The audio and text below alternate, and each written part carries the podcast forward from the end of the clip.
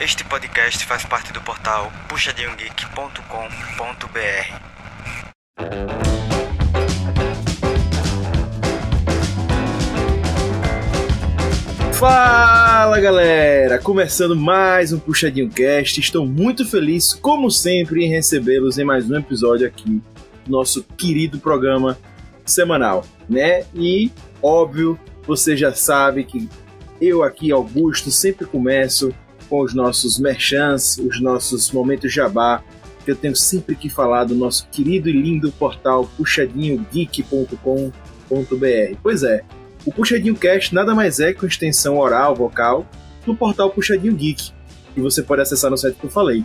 Cara, lá você vai ter acesso a diversos conteúdos, a diversas opiniões sinceras sobre filmes, séries, animes, mangás e várias outras coisas. Claro, você que já nos acompanha aqui no Puxadinho Cast, com certeza já acessou o site, com certeza sabe que eu sempre falo dele, porque não é porque eu faço parte, mas eu realmente sou fã. Eu acho muito legal que a gente tem realmente assim, muito conteúdo no Puxadinho sobre diversos temas, desde, sei lá, esportes, a, a Polífia, né, que é uma banda. Então tem muita coisa no Puxadinho e isso é muito legal. Lógico, no Puxadinho Cast a gente, como sempre fala, é uma extensão local, a gente tenta trazer o máximo que dá, mas com certeza no site você vai encontrar muito mais coisa, afinal de contas, lá tem texto direto, lá tem opinião sincera direto, e aqui o Puxadinho Cast, infelizmente, nós nos encontramos apenas uma vez por semana. Beleza? Ainda, né? Quem sabe no futuro aumentamos também. Te convido também a seguir o Puxadinho Geek nas mídias sociais, Instagram, Facebook e, e afins, só procurar a gente aí nas mídias sociais. E, claro, sempre tem o post do episódio do podcast. Então, se você. Hoje a gente vai falar sobre crise na Netflix, crise nos streams, né? Focando aí na Netflix, já tô passando spoiler, mas obviamente crise nos streams.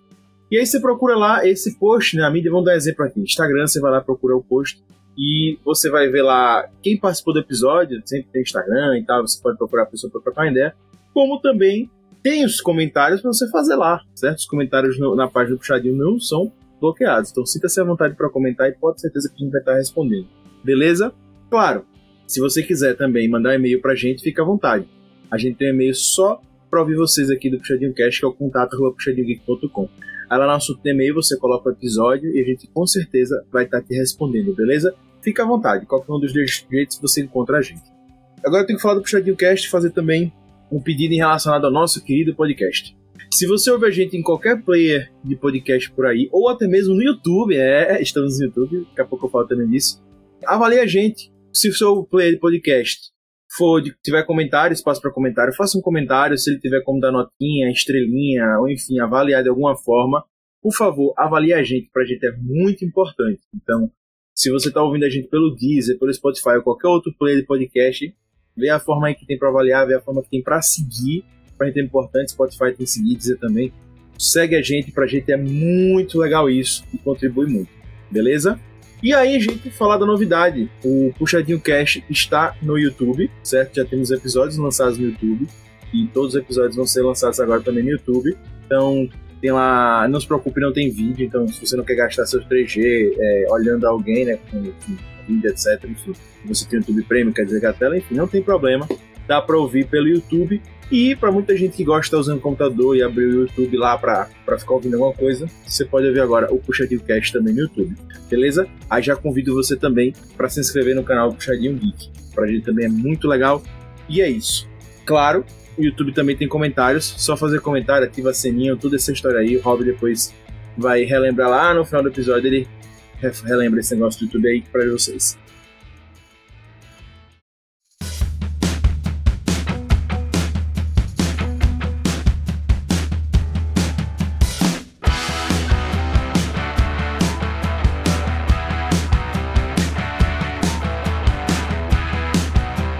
Jabá e agora vamos apresentar a nossa querida e incrível mesa, né? Queria já chamar ele, nosso querido Rob Teles, nosso Rob Palestrinha. Seja muito bem-vindo hoje para falar da crise, crise, crise, ótimo, né? Crise nos streams, crises, crises, meu Deus. Crise nos streams, pois é, companheiros. Quem diria que no final a gente vai acabar vendo TV mesmo? Não vai, não vai sobrar streaming para ninguém ver, não. Rob começa a polêmica, Rob começa a polêmica. Eu gosto assim. Bem, temos também ele, hoje, sempre aqui, nosso querido hater, o hater mais querido do Brasil, o hater mais hater do Brasil, o nosso querido Lucas E. Como não poderia ser diferente, eu já começo com uma reclamação. Netflix, deixa de birra e lança episódios semanais. Então, né? Suécia, né? Muito bom. Isso foi proposital, porque o timing. É, foi perfeito, assim. Foi, foi mesmo. Muito bom, muito bom, perfeito. Bem, temos também ele, a nossa pontinha colorada, a representação colorada no puxadinho, nosso querido Gusta voltando hoje. Seja muito bem-vindo, Gusta. Obrigado, obrigado. E será que o futuro do cinema é o cinema? Gostei, viu? Vai, tá vendo um- uma pessoa intelectual já nesse podcast aqui, trazendo né, um- um- uma frase de efeito no clima. Gostei, cara. De vez em quando é importante, né, pra levar essa entrada aqui. Obrigado, Gustavo. E ele que estava sumido, né? Ele que não estava fazendo jus ao nosso podcast, né? Porque a gente não estava mais se prezando. Ele está de volta, né? Porque todo podcast que se preze tem o seu PH Santos. Seja muito bem-vindo, PH. Demorou, mas chegou. E olha que eu não tô nem falando da quarta temporada de Stranger Things, hein? Pois é, eu não entendi, acho que você também não, mas a gente se vê já já no episódio. Após um crescimento grandioso durante o período pandêmico, a Netflix anunciou pela primeira vez uma queda no número de assinantes e com notícias nada animadoras. Apesar da queda ter sido de apenas, né, entre aspas, 200 mil assinantes, a previsão para o segundo semestre de 2022 é uma queda ainda maior, podendo chegar a 2 milhões e um grande impacto nos investimentos. Essa mudança não afetou apenas a locadora vermelha, mas também gerou uma queda nas ações da Disney e HBO, causando uma desconfiança sobre a rentabilidade e o futuro dos streams. O que restará para a Netflix? Que perspectivas temos para o mercado de streams? Aproveite enquanto o Puxadinho Cast ainda pode ser compartilhado e vamos nessa!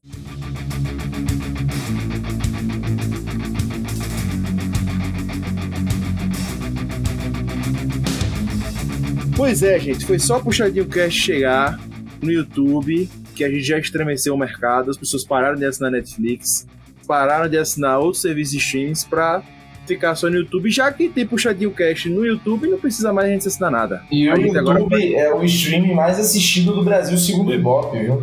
Ó, Só a Netflix fica em segundo. Pois é, cara. Então, Puxadinho chegou, já era. Enfim, o tema é realmente. É, é- é- é- é- eu acho que está sendo muito bem falado, inclusive, em vários sites, etc. O Puxadinho, a gente também sentiu essa necessidade, porque é uma notícia muito recente, né? Como a gente falou, do Netflix perdendo ass- assinantes e com uma previsão assim estrondosa. E que meio que eles já tinham noção, né? O resultado estão sendo divulgados agora, mas eles já sabiam da perda, né? E mesmo assim eles aumentaram o preço, eles mantiveram essa política, e enfim. E aí vem, vem vários, vários debates, né?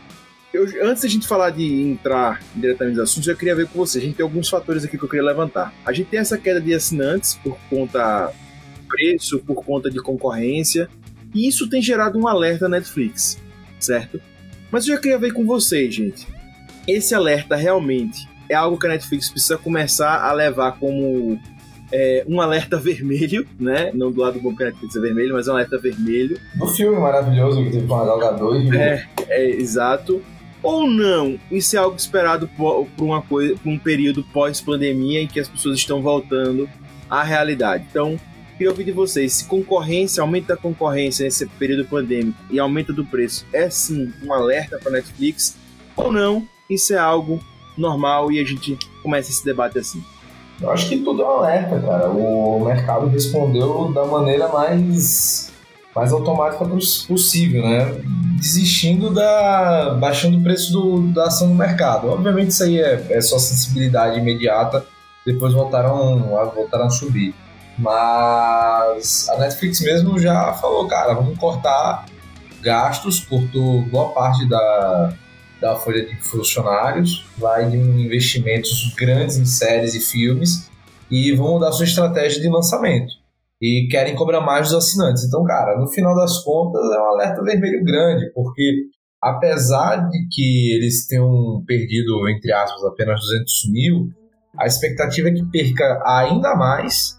E, cara, e como é que você vai fazer isso virar rentável? né? Já sabendo que o mercado tá pior, o mercado no mundo inteiro tá ruim por causa do cenário de inflação, que as pessoas estão tendo menos dinheiro para gastar com streaming, e você tem outras opções, é que as pessoas não estão ficando só em casa. Né? Então você tem a concorrência de coisas que não são só streaming também. Então tudo isso leva a crer que, cara, o cenário realmente piorou, surfou uma onda curta e rápida, e aí fizeram os números parecerem gigantescos em dois anos, só que não de uma maneira sustentável. Né? Porque essa questão dos 200 mil foi algo que chocou muito, porque eles esperavam ter mais de 2,5 milhões de assinantes. Então, poxa, de você esperar ter 2,5 milhões e você que tem uma queda de 200 mil, cara, é assustador, é realmente um alerta vermelho para a companhia e que levou a toda essa crise que a gente está tendo. E, obviamente, como a Netflix é o top of mind da, do mercado, acaba arrastando as outras também. Tá, então o Rob acha que o alerta tá super ligado e super importante a Netflix se ligar. Ele falou várias coisas, inclusive sobre preço também, né, impactado por várias outras questões no mercado atual e também concorrência. E você, Reiter? Eu não acho que. Eu acho que é um alerta, mas não acho que é algo tão grave. Eu acho que é um tropeço no caminho e vai chegar no ponto que vai estabilizar. É natural, né? Com tantas opções de streaming, uma hora Netflix ia parar de crescer. E aí tá chegando nesse ponto agora. É, eu tô com o Lucas, mas por estar com o Lucas eu discordo dele. Por quê? Porque, vamos lá, eu acho que se a Netflix estava com um planejamento assim tão alto, eu concordo com o Lucas. Para mim, pelo menos assim, olhando de fora como consumidor, era óbvio que ia estabilizar em algum momento e que essas coisas iam começar a esqueci a palavra, mas ia começar a se dividir entre outros streamings e outros serviços, né, de assinatura mesmo, ou outras coisas, como o caso de YouTube Premium e etc. Se a Netflix apostou tão alto e vacilou nesse planejamento, talvez esse corte seja um reflexo disso e talvez ela tenha que rever esses pontos para futuramente não continuar tendo esse problema. Porque, para mim, parece um pouco de falta de planejamento imaginar que, realmente, por causa da pandemia, ter o crescimento ia continuar assim. Mas em algum momento ia estabilizar. Eu acho que ela só imaginou que ia estabilizar com números muito altos. E aparentemente está sendo bem diferente do que ela imaginou. Eu, eu já concordo um pouco mais com o Lucas do que o PH concordou. Eu acho que o, a Netflix já estava esperando essa baixa depois da, do auge da pandemia, né? E, e, também tem a questão de que os meninos estavam falando de que agora o pessoal está tendo que escolher qual serviço de streaming vai assinar, né? Não pode estar assinando todos assim. E acho que a Netflix, como era muito grande, foi a primeira que sofreu com uma queda também muito grande. Ela sempre foi a maior em números. Então acho que agora o pessoal está tendo que escolher e a queda ia ser, sabe, proporcionalmente grande também. E hoje Netflix é o streaming mais caro, né? Com o valor de Netflix você assina 3. Também, também tem isso então acaba que o pessoal pensa que é mais vantagem outros serviços. Né? E outra, cara, acho que também é, isso é um reflexo na estratégia que a Netflix teve e tem que ter relativamente maior que os outros porque ela depende só de si. Né? Ela não é uma Disney ou uma HBO Max que pode pegar os conteúdos que estão sendo produzidos para TV, já para as TVs, né? E já no cinema de, e, e, por dentro, não, ela tem que toda hora estar tá fazendo coisa original. Então, demanda também um investimento muito maior para isso, né? Porque não tem outras fontes de renda. E, cara, agora, que isso vai, vai refletir nessa talvez uma diminuição na quantidade de coisas que eles têm que fazer, estão fazendo e tem que ter uma melhor estratégia, é, isso eu acho que vai, vai acabar sendo meio que óbvio, assim. E é uma pena em alguns pontos, porque eu acho que a Netflix desses, dos serviços de streaming, é a que melhor trabalha conteúdos locais, né? Que melhor traz uma quantidade absurda de conteúdos locais e que diversifica até um pouco o tipo de conteúdo em relação ao que a gente poderia esperar de, de certas obras. Óbvio, não estou falando necessariamente de qualidade, né? diversidade nesse ponto. É, existindo expectativa, é, eu não vou lembrar mais, quem acompanha aqui no Puxadinho Cast há um tempo, sabe, que a gente trouxe alguns números lá sobre streams, lançamento de HBO Max, Disney Plus, enfim, a gente fez vários lançamentos aqui no podcast serviços, né? Acompanhando, né? né noticiando. E se tem uma expectativa muito grande, né, do HBO Max e tal, qual streaming vai chegar no primeiro bilhão de assinantes, né? Porque os streamings estavam num boom antes da pandemia, enfim, estagnado. É, até a era, a era de ouro, a gente comentou aqui Netflix, foi naquela época ali Demolidor e tal. A Netflix estava numa crescente muito grande, começou a fazer House of Cards, outras séries. Ali deu um grande boom, né? E continuou crescendo um outro ritmo, mas continuou crescendo, a, mesmo antes da pandemia. E aí surgiram os concorrentes e veio a pandemia também, e o boom ainda continuou muito grande. Então, se existia essa ideia de que em algum momento, qual, é, qual vai ser o streaming que vai chegar nesse 1 bilhão de assinantes? Né? E o choque tá aí, né? Eu, eu, concordo que eu acho que a Netflix tinha uma ideia de que os números iam cair. Uh, afinal de contas, também, 200 mil é, assinantes terem saído da Netflix é nada. Né? Os números da Netflix são muito maiores para considerar, mas o fato é esse, é essa expectativa de redução. É, quanto é que, como é que a galera vai fazer agora? Porque o Gustavo falou isso, enfim, vocês, várias aqui vocês falaram, as pessoas estão voltando agora para a realidade, né, pós-pandemia, e o dinheiro encurtou, enfim, falta de emprego, guerra, papapá, muitas coisas é, no mundo todo, e as pessoas estão tendo que escolher os streams. Eu acho que isso é um impacto, de fato, agora. Eu que eu acho que a Netflix esperava ter uma queda, mas não esperava ter uma queda tão grande, né, porque eu acho que aí entra o lance de as pessoas estarem saindo da pandemia e naturalmente desistir dos streams, mas eu, eu acho, eu acredito, é tipo, da minha cabeça que o Netflix imaginava que na hora de as pessoas escolherem, escolheriam mais a Netflix. Né? Mas talvez não tenha sido tanto isso que eles botaram o preço lá para cima, né? Então. Cara, é, arredondando aqui que a Netflix tenha 200 milhões de assinantes, foi uma queda de 0,1%. É nada. É, o, Netflix é... tem o Netflix tem 221,6 milhões. E se prevê que no segundo semestre esse número deve cair em mais de 2 milhões, certo? Perdeu 200 mil agora, mas no segundo semestre é, vão perder mais de Gente, assim, você tem que pensar como essas empresas pensam. As empresas estão pensando em coisa exponencial. E a diferença de planejamento é gigantesca, cara. É, quando você para para ver, eles tinham uma expectativa de crescimento de 2,5 milhões. O resultado foi a perda de 200 mil. Há uma distância, assim, absurda. Então, é isso que leva o, o sinal de alerta, porque essas empresas elas não operam apenas com o presente, elas operam o mercado futuro e tem possibilidade de escalar, de escalonar. E se eles estão vendo que, cara, mesmo com tanto investimento, com um monte de coisas, não conseguiram aumentar o número de assinantes e que o cenário vai ser mais difícil de aumentar cada vez mais, ou seja, o planejamento que eles tinham já, já vai adiantar, eles têm que ver uma, uma maneira de ficar rentável. Se você não consegue mais receita, pelo menos não com investimento, você tem que ir de algum outro modo né, e mudar as prioridades. Essa é a questão. A questão acho que do alerta vermelho, né, já colocou, é isso. É que você tinha um planejamento em que você não alcançou nem perto, muito pelo contrário, e aumentou o prejuízo operacional, cara. Então você vai ter que começar a cortar. Isso é complicado. Lembre-se que você tem muitos acionistas ali, né, que vão querer esse retorno. E agora que a gente começou o debate, é bom até para quem acompanha o Shading Cast ver que é um dos motivos que a gente, o principal motivo que a gente quis trazer essa discussão aqui no podcast é porque a gente debate muito streaming há muito tempo, tanto no Blade News, no quadro Blade News, como aqui no podcast, como eu falei, a gente fez várias estreias. E esse era um dos pontos que a gente já falou muitas vezes, né? Tipo, será que não valia a pena licenciar conteúdo, etc. Que a gente tá falando aqui da Netflix, tá focando na Netflix porque realmente o resultado deles foi ruim. Ela é, é o big player né, desse mercado e tal. Mas, por exemplo, a gente teve o caso da CNN Plus, que nos, nos que é da, da Warner Group, já encerrou as atividades. Né? E se, se espera que outros streamings sigam a mesma coisa. O da CNN própria... durou um mês, né? Durou um mês. Durou um mês. O, o investimento de 300 milhões de dólares. Durou um mês. Porque os caras viram, cara, beleza, 300 milhões agora, mas se a gente perder esses 300 milhões, beleza. O problema é vamos manter esse projeto até quando? E aí, novamente, os estudos são esses, cara, o mercado tá ruim, tal, tal. Então segura o projeto, joga o projeto, não faz o projeto. Exato.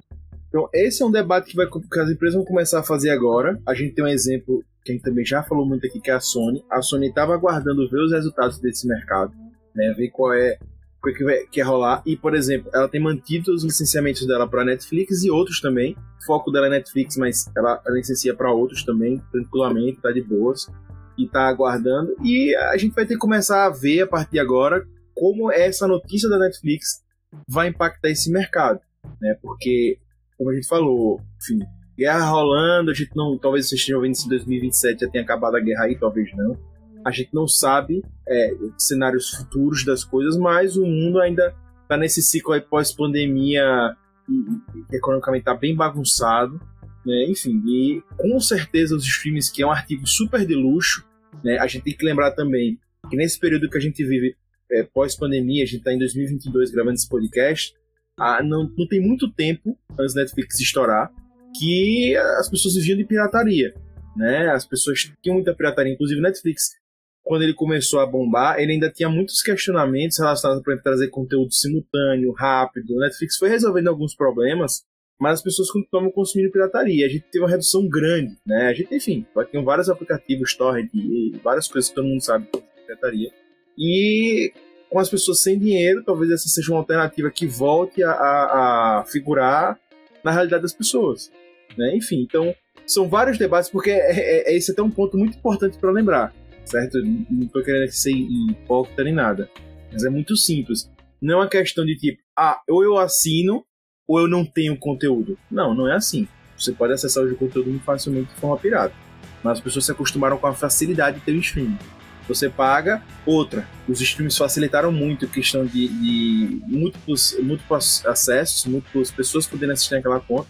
Barateou pra caramba, né? Tornou o serviço barato. E as pessoas ficaram tipo, ah, eu pago muito pouco e posso ter essa facilidade de eu ter que baixar e tal, enfim.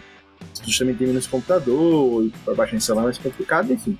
São várias, são várias, várias coisinhas. Mas existe sempre essa possibilidade, com certeza está na conta dos filmes. E estamos falando de um país onde a realidade hoje é que se estipula que de 30% a 40% das casas já usam TVs, TVs piratas. Né? Então, é por aí.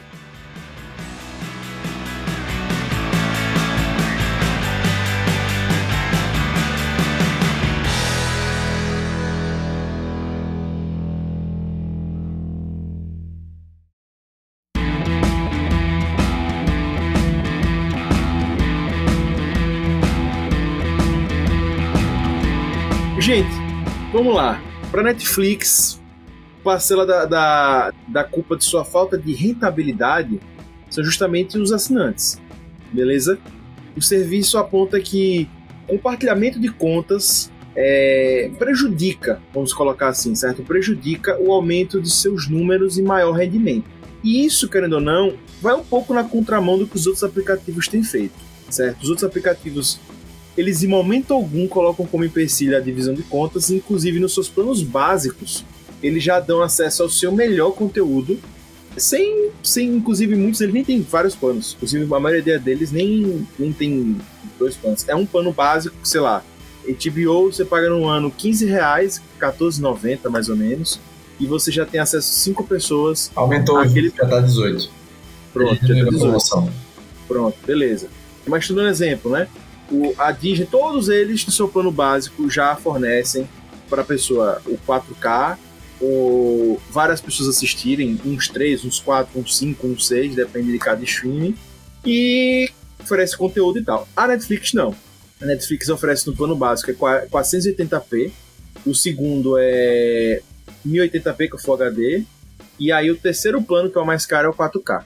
Então, se você assinar o plano mais básico da Netflix, o plano básico é R$25,90, é 1080p, velho. O plano padrão, R$39,90 é Full HD e o 4K é R$55,90, certo? Lembrando que o plano básico você nem pode dividir. Isso, o plano básico é uma tela só, o plano padrão são duas telas, salvo engano, e o plano mais caro é que são quatro telas. Exato, então vocês vejam isso. E, inclusive, isso já foi divulgado pela Netflix, certo? Não significa que vai se tornar padrão comum, que eles já estão testando em alguns países, ou seja, é uma tendência, não significa que vai acontecer, certo? Mas é uma tendência que eles vão limitar essas pessoas que utilizam, certo? A ideia é que realmente pessoas da mesma casa utilizem, só pessoas da mesma casa e pessoas que não estão na mesma casa utilizem. Eu sei que essa já é a regra, mas a gente sabe que não funciona assim. Na prática, várias pessoas dividem o, o, o streaming e não moram juntos, né? Mas eles estão fazendo, estão aprimorando seu sistema para conseguir mapear melhor isso e pessoas que não moram junto não possam assinar. É, o, outro, outra maneira que eles também pensaram além dessa, né, que é a questão do IP, e você identificar pelo IP se a pessoa está na mesma casa ou não, e aí vai dar um problema do cacete, isso daí depois para resolver. A outra solução deles é você tem uma conta mãe, vamos dizer, Augusto assinou, e aí PH e Gusta querem assinar com eles. Eles, para cada perfil adicionado, você vai pagar a mais, entendeu? Então essa é outra alternativa. E para você ter outros perfis. Exato. E você, não vai, e você não vai pagar tipo o cheio, né? Você é... não vai pagar tipo o valor, vai pagar um adicional, mas vai pagar um adicional. É, vamos supor que assim, você pague 70% do valor, você na sua conta, do valor de uma conta, e cada conta adicional você começa a pagar 40%, por exemplo. Né? Então, aí você vai ver, você vai dizer, ah, mas quer dizer o quê? Que você isoladamente se pagaria menos do que uma conta normal, mas ao você começar a adicionar pessoas, o preço já vai ficando mais caro do que seria uma assinatura normal hoje. Né? Porque não adianta pensar assim, ah, beleza, então a Netflix vai continuar cobrando 55 reais para, sei lá, 3, 4 pessoas? Não. Eles vão querer ganhar mais de 55 reais para essas 3, 4 pessoas. Porque isso eles já ganham hoje. Vão querer, pô, botar, sei lá, 70, 80 reais dividido por essa, todas essas contas. Entendeu? Essa vai ser mais ou menos o, o racional que eles estão pensando. E, cara, isso, velho, vai ser uma. Eu acho que vai ser cagado, mas enfim, isso. Acho que vai ser um tiro no pé, vai ser da bandada de assinantes isso aí. É. Mas eles, eles devem ter isso no cálculo, né? Que pessoas vão deixar de assistir tanto. Tipo assim, eles, têm, eles têm que confiar muito no taco deles, dos conteúdos que eles vão querer lançar para poder manter esses assinantes. É, que eles têm que fazer diferente do que eles estão fazendo agora, que lançar 10 conteúdos ruins para um bom. Uma das saídas que a Netflix está pensando, certo? Para implementar essa discussão sobre começar a controlar IP e contas, é colocar uma coisa que já é comum até no, nos Estados Unidos, certo? No Hulu se faz isso, esse ESPN, Disney Plus faz lá, e aqui no Brasil eles vão ser, vamos dizer assim, pioneiros nesse caso, que é liberar o serviço mais barato, mas com propaganda.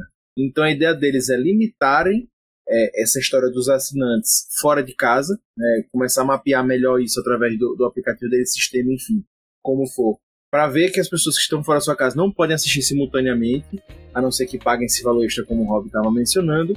Mas em compensação, eles vão fazer planos mais baratos, mas com propaganda. E aí, pega, o que vocês acham disso? Acho que. Acho que é válido, todo tipo de teste é válido para curto prazo, mas acho que a longo prazo, de repente, pode ser uma um tiro no pé. E acho que vai, como o Lucas falou, vai ter uma debandada muito grande de assinantes, porque vai acabar que vai ficar inviável, sabe? Porque muita gente hoje em dia só assina porque divide com alguém ou alguma coisa do tipo. Assim, eu concordo, mas tenho medo de uma coisa. Que eu acho que é um pouco também do que o Lucas falou, que vai ser comentado mais pra frente de conteúdo.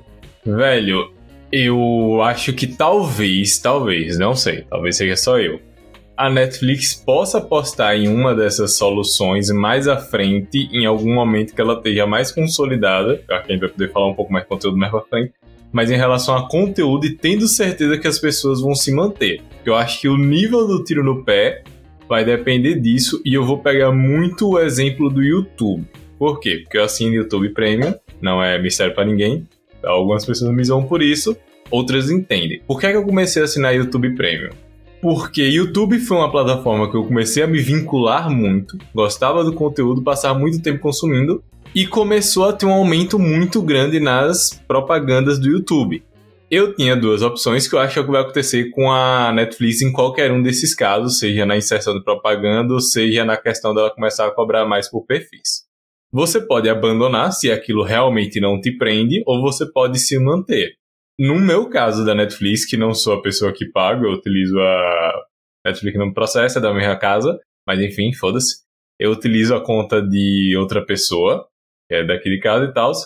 Eu, eu, eu, se eu pagasse, eu abandonaria. Aí, hoje, o conteúdo da Netflix não me seguraria, bem como a Netflix em si. Eu acho que isso define o tamanho do tiro do pé que a Netflix vai dar. E foi o que ocorreu diferente do YouTube, aumentou a propaganda, se tornou um negócio literalmente irritante, que eu também não sei se a Netflix vai chegar nesse nível. E aí sim eu passei a assinar porque era um serviço que eu não queria abdicar. Eu também não sei se esse negócio chegar aqui no Brasil se eu continuo assinando Netflix. Talvez a questão da, da, da, propaganda possa ser algo parecido com o que o Globoplay faz, né? Deixa você 10 minutos antes do negócio, você ter que. 10 segundos, 10 minutos, é. 10 segundos. 10 minutos eu tapei.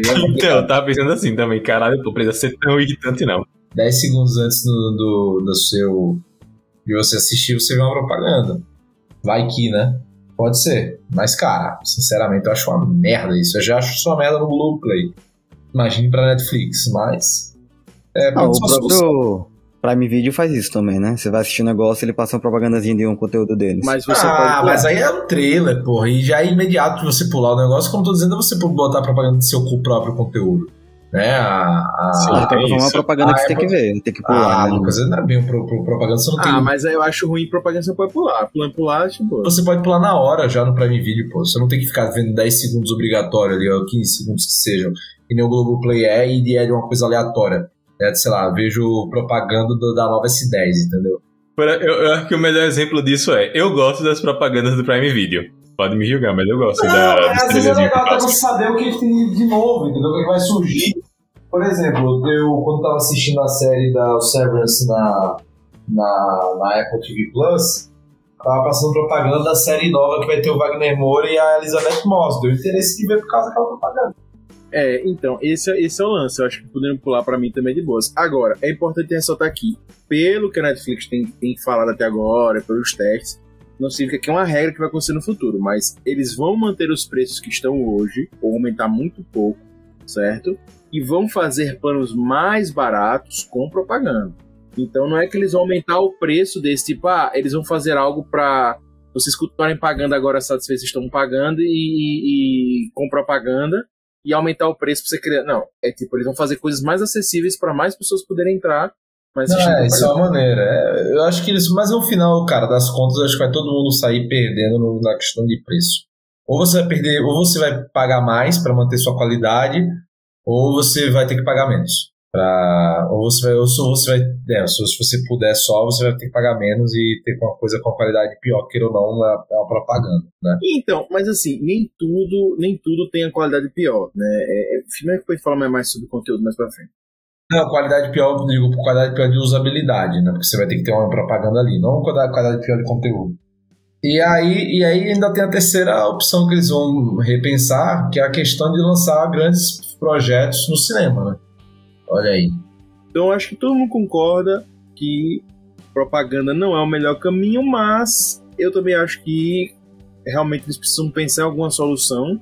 É, eu, eu, eu vou ser sincero, eu não acho que a melhor solução é ter propaganda, mas eu não vejo problema em ter, sabe?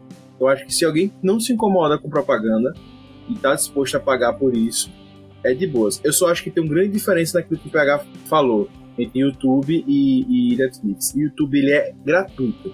A Crunchyroll também faz isso. É, sabe? Ela é gratuita, a Crunchyroll é gratuita para quem quiser assistir. Mas ela tem é, a possibilidade, vai ficar aparecendo propaganda. O YouTube aparece propaganda. E você paga para tirar paga para tirar propaganda. Beleza. O Netflix você vai pagar e vai ter propaganda. Entendeu?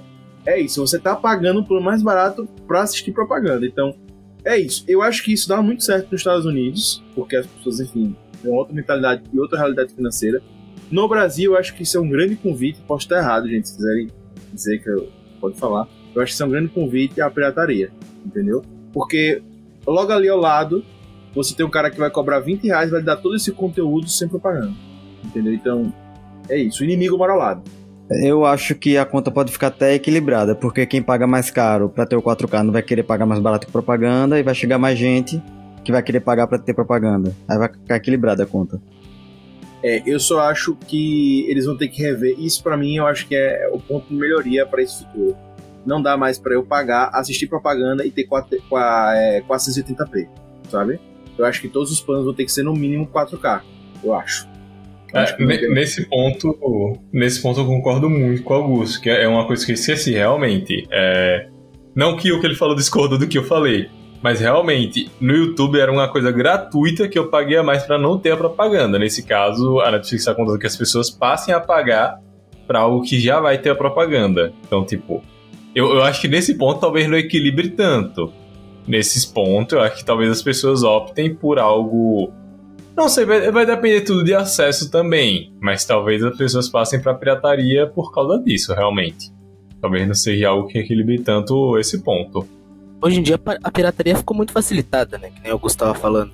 Antigamente a gente tinha que baixar filme e corria risco de pegar vírus no computador e tudo. Hoje em dia é só ir ali na. Sei lá, tem umas caixinhas, sabe, braba que, que tem todo o conteúdo ali liberado, sabe?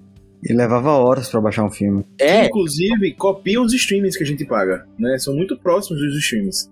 sim, é É, É, tudo. se, você baixa, se você baixa o stream, cara, acabou, velho. Você já tem um, um negócio que você não precisa, se você souber mexer no stream hum, rapidamente, você já consegue baixar até com legenda e acabou, velho. Só, só ver.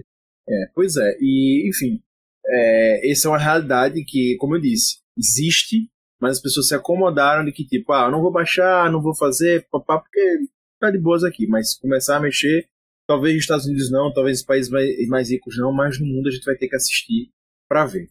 Gente, o Rob estava comentando nesse instante e, falando sobre que existe uma, uma saída alternativa que ninguém tinha pensado que podia rolar. E realmente isso é um debate que, eu queria trazer, que é sobre o cinema. Rob, complementei o que você estava falando. Ah, não, sim. É, até a frase do Gusta, né, cara? Segura o Gusta quiser falar. É, mas é basicamente a Netflix lançar grandes filmes que eles, que eles vão ter, né? Como por exemplo Facas e Segredos 2 é deles. Lançarem primeiro no cinema para ganhar o cascalho, cascalho do, do, do filme, e depois fazer que nem a HBO, 45 dias depois do lançamento, jogar na plataforma. Aí deixa aí o Gusta falar melhor. Eu, eu tava pensando também nisso e eu acho que é- pode ser até uma boa saída, sabe? Porque hoje em dia os grandes lançamentos, assim, por exemplo, o Batman agora que saiu faz mais ou menos. É como se o filme tivesse dois lançamentos, sabe? Porque ele lançou no cinema, faturou lá a grana dele, e depois tem gente que assina o, o serviço só pra assistir o Batman, que não teve tempo de assistir no cinema, que não pôde ir por N fatores.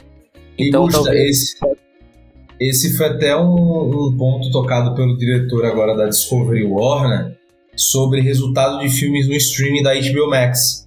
Que eles vão parar de fazer conteúdo de filmes para HBO Max e vão focar em pegar os filmes que já são lançados para botar na, na HBO Max depois. Que o resultado, por exemplo, de Batman, do Que são lançados no cinema, né, Rob? que são lançados no cinema exatamente anteriormente, tem um resultado, trazem muito mais assinantes do que filmes exclusivos para o streaming. Então, cara, imagina, por exemplo, o caso do Alerta Vermelho, né? Que os caras gastaram mais de 200 milhões de dólares, cara, no filme. Eles chegaram a lançar até em alguns cinemas. É, saiu em alguns cinemas esse filme. Mas se eles tivessem feito uma janela para esse filme, deixado é, 40, e- é, 45 dias no cinema, cara, talvez ele já se pagasse só no lançamento, entendeu? E o, depois a assinatura vindo por streaming seria lucro, saca? Já Obviamente eu digo tô. mais, já digo mais. Imagina essa nova temporada aí de Stranger Things, cada episódio é um- é um filme. Sabe? Se ela lança os dois primeiros episódios no cinema ali, sabe? Só pra dar um hype na galera e o pessoal vai assinar depois, sabe? Claro, isso pro futuro, dando uma coisa mais, mais alarmista, né? Se a situação ficar bem ruim pra Netflix, sei lá eu. Mas eu acho que é uma possibilidade que eles poderiam pensar, sabe? Eu acho que é mais, mais viável, principalmente pro público, do que socar um monte de propaganda lá pra gente assistir, sabe? E também melhor do que cobrar por perfil adicional também. É, na verdade eu acho que pelo que a Netflix pôs como plano, eles vão fazer os três tá, ao mesmo tempo, algo muito próximo disso. Eu já acho que é muita cagada. fazer tudo de uma, de uma vez, cara. assim, tipo, vamos ver como é que vai ser. Eles querem resultado rápido, velho. Eles têm que dar dinheiro para acionista. Não tem jeito. É foda, é triste, mas pode. Justamente pode acabar com o que a Netflix era em essência nesse sentido, né? Que justamente eles incentivavam a costume você compartilhar a conta, né? É porque ela tá, ela tá, parece que está mais empenhada em aumentar o ticket médio do que o número de assinantes em si, né? É porque. Tá preocupada em tirar mais dinheiro do que atrair mais gente. Exato, porque, porque o que acontece? Acaba que eles estão vendo que essa questão de aumentar o mercado vai ser muito mais difícil. Então, a curto, pelo menos no curto prazo. Então, eles têm que arranjar uma solução a curto prazo para conseguir tirar. E eles vão tentar rentabilizar melhor sua carteira. E ao mesmo tempo que aumentando o valor, pode perder assinantes também. É, mas isso eles têm que fazer o cálculo fino, né? Porque muitas vezes você pode até aumentar o valor se você trouxer o benefício pro, pro assinante, de algum modo, né? Então, vai fazer o cálculo fino de como fazer essa rentabilidade melhor.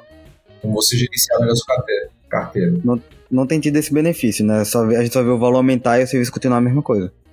É que é foda, cara, porque como é que ele vai dizer assim, cara, Netflix é, é, é ruim de certo modo, porque, ah, lança muita coisa, blá, blá, blá. mas, pô, a gente tem Ozark lá, sabe? A gente tem muito conteúdo legal lá sendo lançado. Peaky Blinders distribuído no Brasil é por, é, por eles, entendeu? O que mais? Ah, você vai ver N séries, Stranger Things também. É uma, uma série muito bem produzida.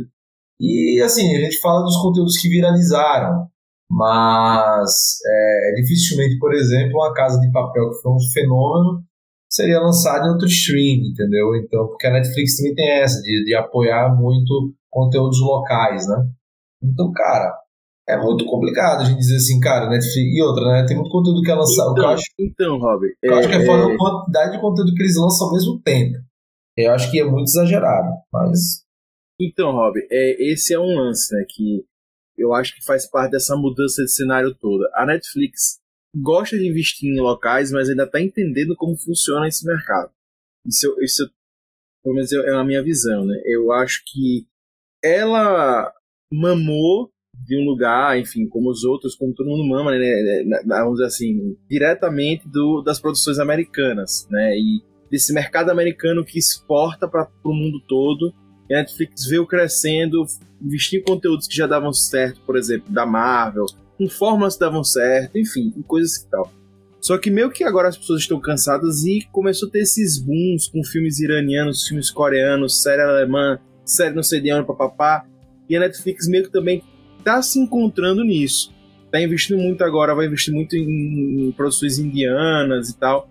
Mas ela ainda tá se encontrando, inclusive tá investindo muito dinheiro em vários países, várias produções de vários países diferentes. Mas eu acho que ela ainda vai entender como, como funciona isso. Eu não acho que ela ainda tá certeira, não. E acho que ela vai gastar um dinheiro, enfim. Eu sinto que ela tá perdida, porque meio que o mercado todo funcionava de um jeito. Ver os streams mudar esse jeito foi uma mudança massa, mas também o mercado começou a mudar em relação aos gostos. A gente começou a querer consumir mais coisas e diferentes coisas. E meio que a Netflix, como ela é a líder, é o big play, ela tá lá em cima, ela também tá meio perdida, sem saber para onde atirar, sem saber como satisfazer e tentando procurar as pérolas, como por exemplo foi é, Round 6, né, que foi uma pérola que ela conseguiu levar pro mundo todo, Dark. Não Então, só a Casa de Papel, cara. Casa de Papel, Casa de Papel. Ia, ia ser cancelado. Tipo, era só uma temporada mesmo, que foi lançada na Espanha. Uma série X que eles compraram barato e, cara, estourou, velho. Saca? Então, eu acho que. Não é. Acho que esse é um bom ponto, sabe? De você. De se pensar muito no conteúdo. E que é mais barato, velho. A gente não fala muito, mas a série Multishow, é, não sei o que, Minha Sogra, ou da Minha Mãe, não sei o que, que lançou agora, que ela parece, parece coisa do Multishow lá. Minha mãe é uma peça, não? Não, Não, pô, é a sogra que te pariu. a sogra que te pariu, isso aí. Cara, Epa, certo o nome? Ficou. Vai, já tá renovada pra segunda temporada e ficou entre os 10 maiores vistos em um monte lugar do mundo. Saca? É uma série baratíssima de se fazer. Então, é assim, e, e acho que a Netflix, porra, o, e conteúdos de filme, pô. Com aquele filme horroroso, mas que todo mundo assistiu, 365 dias. Saca? É uma grande plataforma também. Então, assim, outro, é o milagre da, da, da, da Cela 7, né? Olha quantos filmes que, tipo, cara, não são, são países totalmente diferentes, filmes de série. A Netflix conseguiu fazer de uma, maneira mais barata. E isso tá no, tá no, tá no, no assim, no roadmap deles, de investir em séries mais baratas e diversificados geograficamente, né? É um ponto que eles têm, not- que eles têm percebido de, de questão de, de atração e tal. Porque às vezes tem muita série que você investe muito e não dá resultado. É, Legado de Júpiter é o caso. E outra, e outra coisa que eles poderiam repensar também é tipo séries que são como Stranger Things, que são fenômenos, já comprovados numa segunda temporada, alguma coisa assim, cara, faz lançamento semanal, velho. Você vai criar um buzz cada vez maior. Porra, Stranger Things, eles, eles, eles vai, vai ter um, um segundo buzz porque vai ter a segunda parte. Só que você poderia fazer o buzz de Stranger Things ficar cada vez maior, fazer as pessoas reassistirem a série, terem tempo para reassistirem a série se você lançasse semanalmente essa última temporada, por exemplo. E, e tira a carga dela própria de ter que lançar tanto conteúdo. Acho que vai Exatamente. ter sempre coisa saindo lá. Você vai ficar focado em ver Stranger Things o tempo todo. Porra, uma série que eles fizeram bem isso e que acabou prendendo a galera por um tempo e houve debate, Casamento às Cegas, velho. Os caras toda semana tinha conteúdo no Twitter bombando dessa porra dessa série, velho. Inclusive foi assim um estouro, né? Foi mais um acerto Netflix, né? Porque ninguém tava esperando esse estouro e Netflix soube anteceder essa moda e, e pegar.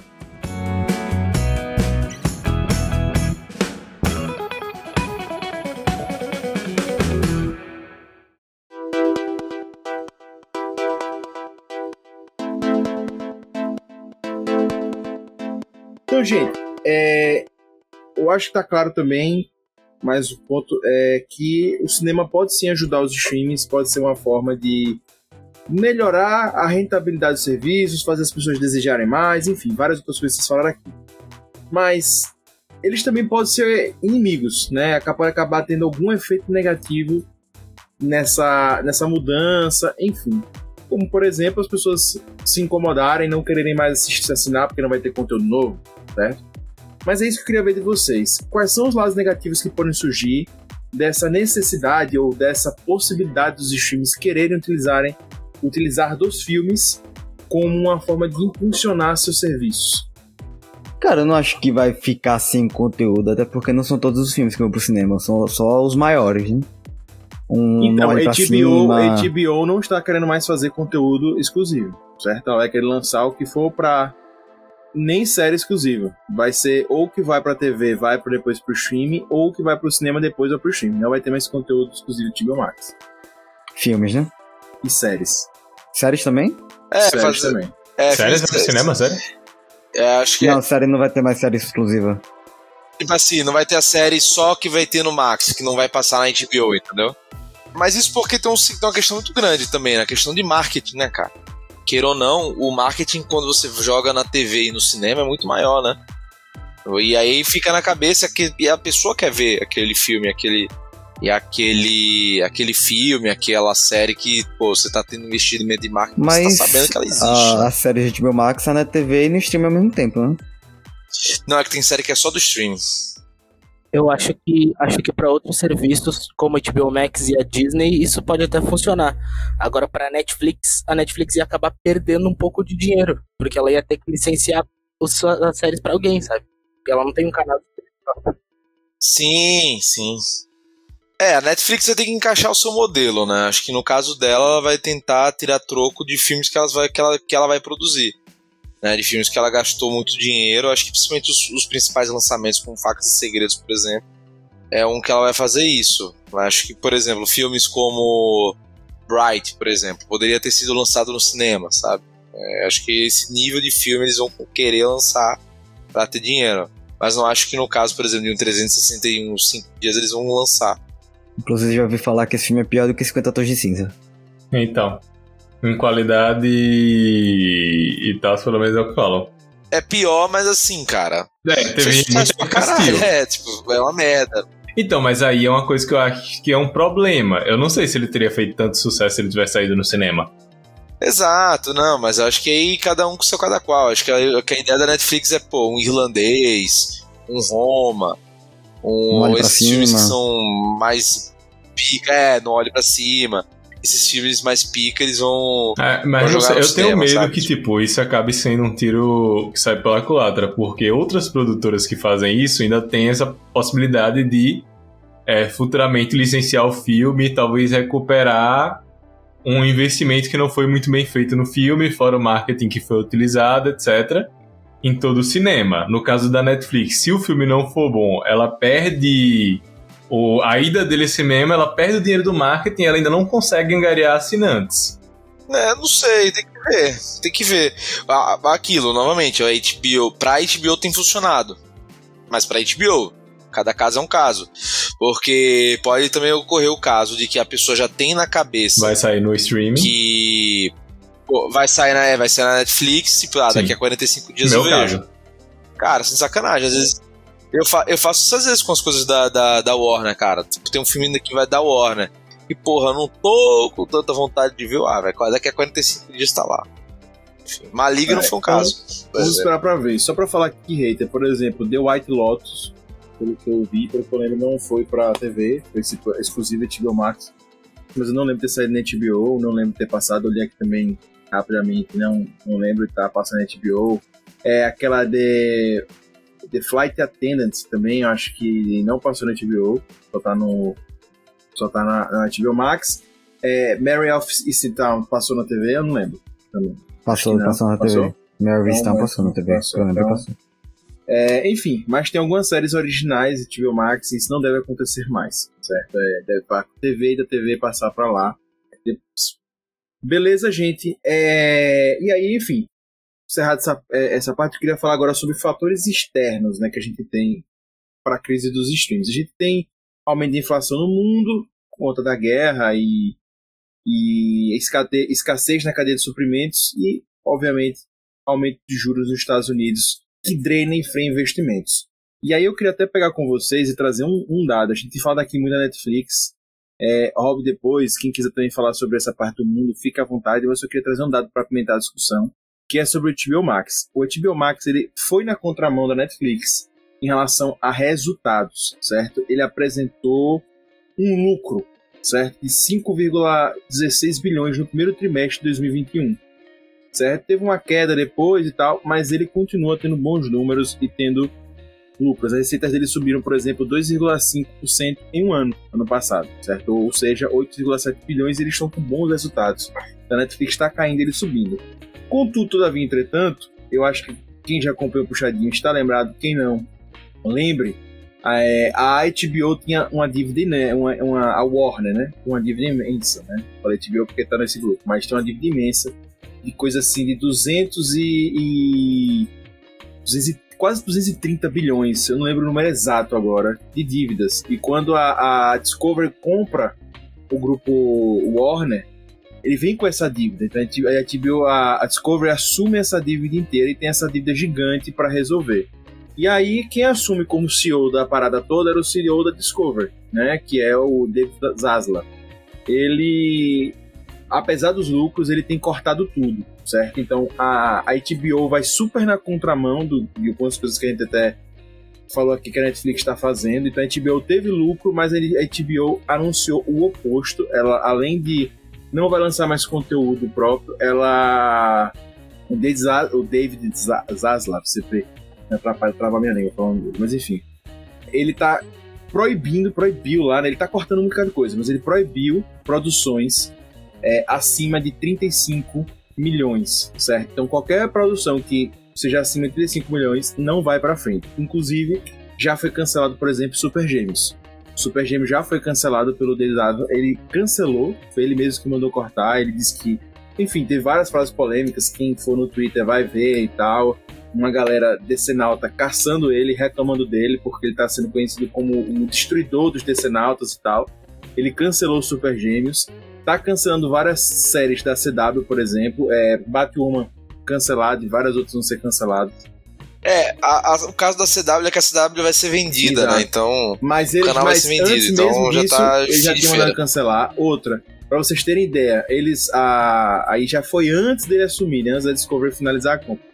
Mas aí tá fazendo um favor, né, cara? Cancelar as séries da CW, ele tá fazendo Então, um favor, né? é, já- Demorou já até. pra já vocês, Deveria ter pra vocês verem como tá o cenário assim de tipo de preocupação. É, a Warner assinou dessa compra um contrato com a Bad Robot, que é do DJ Abrams. E ele fez isso, ele cancelou a CW, cancelou várias produções acima de 35 milhões, então, ou seja, não esperem superproduções para os filmes é, de DC, etc. É, para todos. Ah, não, calma. Não, DC, DC é, 35 milhões acho que são produções pra, pra TV, cara. É, eu, ele dá. A, a filmes da DC vai ser só pra cinema e ele vai manter investimento. Não, eu tô, eu tô falando. é, desculpa, eu tô falando conteúdo pra HBO Max, né? Que, né, que seja focado em HBO Max e tal. Não, cinema pode passar, tô falando assim, voltado pra HBO Max. É, Outra coisa também é que, por exemplo, essa aí da, da, da Bad Robot, ele tá cobrando de. Abrams, certo? Porque já assinou um contrato de 5 anos até agora nenhuma série e nenhum filme foi feito, certo? E ele tá demitindo a galera, certo? Ele tá demitindo uma galera na, na Warner enfim, vários canais conglomerados aí, TBO, ele tá cortando muita gente, certo? A ideia dele é cortar em custos anuais 15 bilhões até o ano que vem, certo? Então vai continuar limpando. Enfim, então a gente vê, foi ele que cortou, né, a CNN Plus, por exemplo, né? Foi ele, ele tá sendo esse cara, né? E enfim, é um é, é, tá mostrando justamente esse caminho contrário de tudo isso que a gente tá falando. Então eu queria acrescentar isso, que a gente tá falando aqui de, de dessa crise que tá tendo, mas que a Netflix está prometendo algumas coisas. Inclusive, um ponto aqui muito importante. A parceria da, da HBO, enfim, com SBT, com, enfim, estão vendo aí como é que vai ficar, porque a HBO Max tem intenção de produzir novelas, e isso está mantido, certo? Vão ser produções muito, muito mais baratas.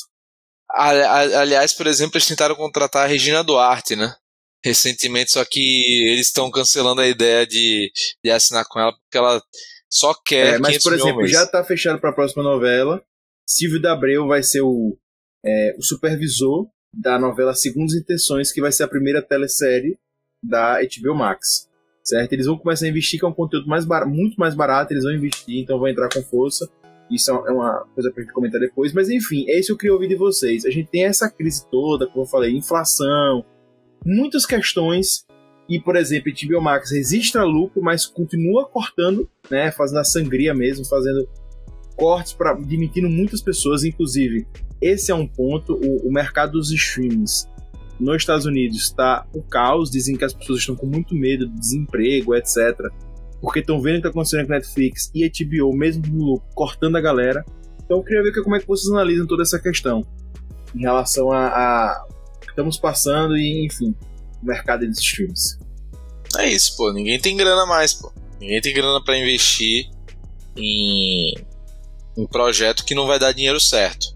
Por quê? Primeiro, inflação. E quando você aumenta juros, brother, nos Estados Unidos, né, que a liquidez é 100%, vamos botar assim, é dólar na veia, cara, você vai ganhar dinheiro certo. Ponto. Então você vai investir numa porra de um filme da Warner, falando como financiador, né? Ou você vai deixar ali, beleza, uma rentabilidade mais, mais curta, mas que é, o dinheiro é certo, em X tempo.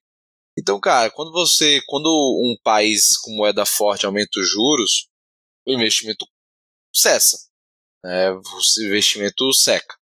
E aí, cara, para tudo isso, e, e, esses, os produtores, Netflix, etc., também estão vendo que, cara, não vai dar. Porque essas empresas também se financiam a partir também do mercado financeiro, né? São empresas. E, cara, quando isso começa a dar esse problema, é o famoso dinheiro encurtou. E tem que apresentar. E encurtou e tem que apresentar resultado rápido e forte. Então, cara, o que o David Zaslav está fazendo aí nada mais é do que muitas empresas estão fazendo no mundo inteiro, né? Especialmente empresas multinacionais, até as startups estão sofrendo com isso, né? Recentemente. Então é um cenário muito mais complicado do que apenas apresentar lucro e cortar, porque ele vê que no médio prazo não vai ter dinheiro para investimento. No médio né, prazo. Então, cara, e com perspectiva de aumento ainda maior no, na, na, taxa de juros nos Estados Unidos por conta do aumento agora que vai ter dos combustíveis por parte do da, da assim, fechar as torneiras da, do petróleo russo para a Europa. Resumindo a ópera, cara, resumindo a ópera, vai estar tá faltando dinheiro, vai ficar muito complicado para financiar novos projetos e você vai ter que começar a cortar. Já de antemão, enquanto você ainda está tendo bons resultados. E é exatamente isso, velho. Agora, qual, é a questão? É ser mais criterioso e fazer menos com mais. Quer dizer, quer dizer, no contrário, fazer mais com menos. Tanto que, por exemplo, ele já quer cortar os filmes do Clint Eastwood que até hoje a Warner produzia filme do Clint Eastwood. Por quê? Porque sentia que tinha uma dívida de gratidão pro cara, porque eles têm todos o catálogo do Clint Eastwood. O David Zaslav disse: Meu amigo, não vai produzir mais. Os filmes dele só tem dado bomba. Não vai ter mais. Acabou, velho. Você não vai ficar dando 50 milhões aqui pro cara só porque eu li o Clint Eastwood. E aí, meu amigo, aí vai começar a passar faca mesmo. E ver como é que vai se reestruturar. Mas ele tem um foco interessante para descer. Outra coisa que assim, ele quer transformar o mundo bruxo em série, em outros produtos além da franquia Harry Potter no cinema. Enfim, eu acho que ele tem tem boas ideias para renta e outra ele quer rentabilizar as, as é, as propriedades intelectuais que a Warner tem para além da DC. Então, cara, acho que dá muito certo. Né? Eu acho que aí vamos ver como é que vai ser o do futuro. E, a, e isso acaba refletindo em todos, cara. Vai, vai acabar refletindo na, na Netflix, já refletiu. Tem que ver como é que a Disney vai, vai, vai, vai também é, surfar nessa onda. Porque a Disney apresentou também bons resultados, o Disney Plus, né? Mas o Disney é, um, é uma coisa à parte. Como é que isso vai impactar principalmente as, as séries da Disney, né? E, cara, essa fase 4 tá uma loucura. Já foram não sei quantas séries. Cara. É, o grande problema, eu acho que o grande problema hoje, Rob, da Disney, a grande questão, que enfim, para falar depois, é mais o Star Plus do que necessariamente o Disney Plus. Sim, Sim, é, eu também acho. Acho que acaba sendo também o Star Plus sendo uma questão. Mas o Disney Plus mesmo, cara, tipo, é um, é um monte de conteúdo maluco que fica saindo, que às vezes não tem pé nem cabeça.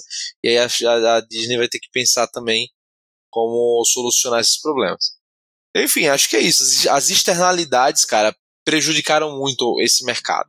O, que pareceu ser o boom desse mercado, justamente por conta da pandemia, acabou que com a guerra e com os efeitos de escassez, enfim, que levaram a inflação, etc., também acabou saindo um tiro pela culatra aí também, saca? É, é, é bem, o cenário é bem complexo. PH, inclusive, eu, eu pegando isso tudo aí que a gente comentou, o Rob comentou agora também, e eu falei anteriormente, a gente tem um, um fator assim, uma, uma, uma fagulha de esperança, que foi 365 dias ele tem sido assim uma surpresa muito positiva para o mercado, porque foi uma, uma obra muito simples, é, utilizando de um, de um roteiro próximo de algo que já tinha sido criado, né? Enfim, uma coisa mais genérica, mas que bombou. É uma obra barata, você pega atores mais underground e tal, não é coisa tão. E deu certo. E HBO, enfim, eu vi algumas matérias falando isso. HBO começam a mirar isso. Outra, teve Casamento às Cegas, um super sucesso também é, que tem seu custo e tal, mas também não é o preço de uma série, de um super orçamento, de um super orçamento. Tem as novelas. E isso vem como uma solução. Você acha que você é um crítico, né? Muitas vezes do conteúdo da Netflix, você já falou que talvez nem vale a pena assinar. Você acha que isso pode empobrecer a qualidade do conteúdo ou que não? Que a gente vai ter mais conteúdo e que, enfim, eles podem acertar de vez em quando? Cara, para mim, eu acho que depende muito deles man continuarem mantendo pelo menos parte do conteúdo de qualidade. E eu não vou usar nem só 365 dias como exemplo, mas outra série que Rob falou é bem mais simples comparado a diversas outras séries de alto custo da Netflix e que eu assisti completamente e que eu sei que prendeu outras pessoas que estavam no top. Que foi o próprio A Sogra que te pariu. Então eu acho sim que é uma oportunidade dessas, desses streamings baixarem talvez o custo e não terem que se preocupar tanto com apenas séries de altos valores, que a gente sabe que também vão sair outras séries com custos maiores, tá aí a própria série do Senhor dos Anéis que está para sair, que vai ter orçamentos milionários. Mas, como Stranger Things, né? Stranger Things já tá é, no número também. Stranger Things mais cedo ou mais tarde não vai, não vai atingir só a Netflix, mais cedo ou mais tarde outros streamings também vão estar com problemas pelo menos parecidos. Mas eu acho que isso é a maior prova que dá para você manter um equilíbrio entre qualidade e qualidade com baixo custo. Que eu acho que o grande problema seria que ou saísse muita coisa realmente extremamente ruim, e é como você disse, 365 dias pode até não ser a maior qualidade, pode até ter uma história meio que complexa, mas tem seus fãs, mas mantém público, mantém assinantes. E talvez até retoma alguns assinantes. Então, tipo, eu acho que tá tudo voltado para equilíbrio da qualidade do conteúdo, sabe? Eu acho, eu acho que o problema disso tudo que o PH tava falando é que talvez a Netflix possa ficar muito refém de estar, tá, sabe, garimpando ouro. Sabe, de, de, lançar muito lixo, lançar muita coisa ruim. E torcer para que algo dê certo. Dá certo, isso aí. E isso pode ser um risco. Pode ser um risco porque pode ser que não acerte, entendeu? Pode ser que só acerte nas grandes produções. O que não vem acontecendo, claro, mas vai que, sabe? É, a gente tá fazendo um estudo de futuro aqui, uma, uma tentativa de previsão. Mas é, eu acho que isso pode ser. Isso para eles talvez seja bom até, porque eles vão, vão acabar lucrando, querendo ou não, tipo, menos ou pouco ou muito, eles vão lucrar. Só que pro assinante, pra gente que assiste, vai ser ruim. Porque a gente vai cada vez mais se esforçar para achar alguma coisa decente para assistir, sabe? Eu não acompanho, Gusta, mas que você fala, inclusive, me lembra, por exemplo, Round 6, que é uma série coreana, mas que o Netflix tem lançado muito conteúdo coreano há muito tempo e que a gente não acompanha. Talvez eles tenham lançado tipo, muita coisa ruim, eu não sei, como disse, ou talvez muita coisa boa, mas enfim, talvez muita coisa ruim para chegar no Round 6, por exemplo. Entendeu? E aí, para quem consome esse, essa, essa, esse tipo de conteúdo, tenha sofrido muito e deve estar tá criticando muito. Tô só fazendo suposições aqui, tá, gente? Eu não, não acompanho, mas é, para chegar. Enfim, né? Porque a gente não vê. A mesma coisa para quem gosta de séries é, europeias, com Dark. Enfim, talvez Netflix tenha errado muito para chegar nesses produtos. Eu, eu, também não acompanho, mas pelo que eu vi ali, depois que eu assisti o Round 6 e o Alice in Borderland, que eu assisti faz pouco, a Netflix só me recomenda série asiática, sabe? E, e tem muita, muita quantidade, muita quantidade. Com certeza, a maioria daquelas séries não são de uma qualidade muito boa, sabe? São de qualidade duvidosa. E aí entra naquela questão, né? Que eles. Que a gente já debateu muito aqui no Puxadinho Cast, tá? não nesse, mas em outros episódios. Que a Netflix cobra mais caro para poder lançar mais e mais e mais e mais. Só que aí vai entrar na, naquele outro ponto, né? Se a galera quer quantidade e pagar mais pela quantidade, ou se a galera tá querendo algo, um catálogo menos parrudo, mas mais barato. Entendeu? Então, eu acho que é uma outra questão. Inclusive, eu queria até aproveitar para pegar, Gustavo, você hater também se quiser comentar. Tem uma questão aí que eu acho que é importante falar em relação a, a essa história da crise e tal que a Netflix está passando.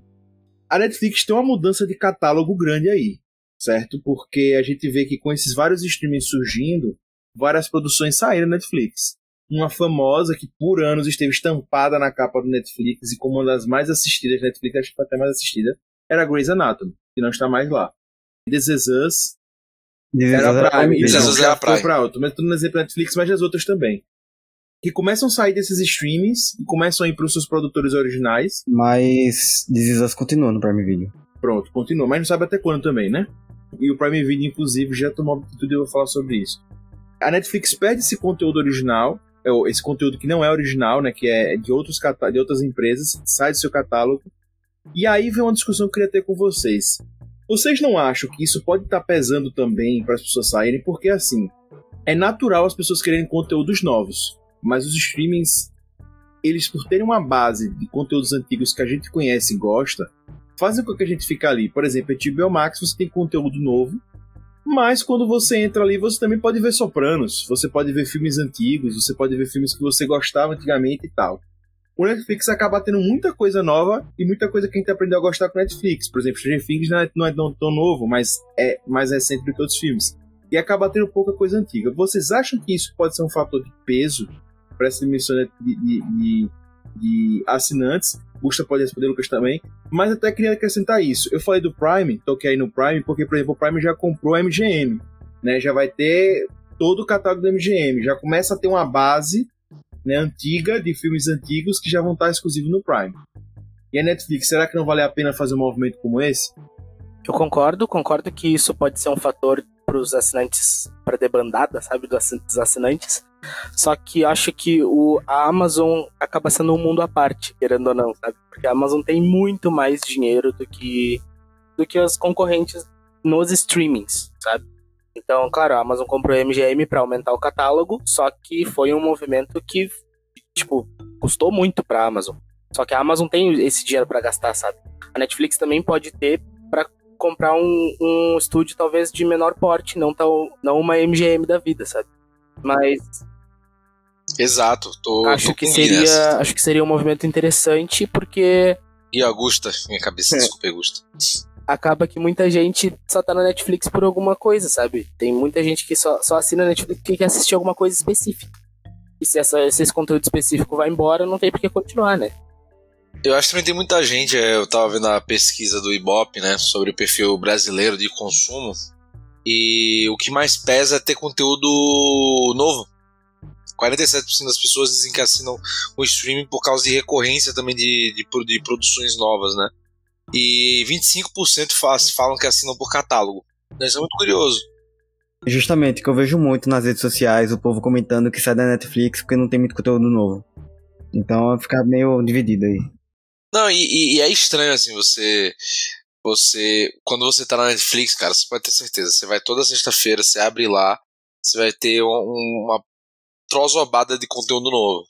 Você vai nos outros, não. Parece que, você, que se você. A, a landing page é praticamente a mesma toda semana.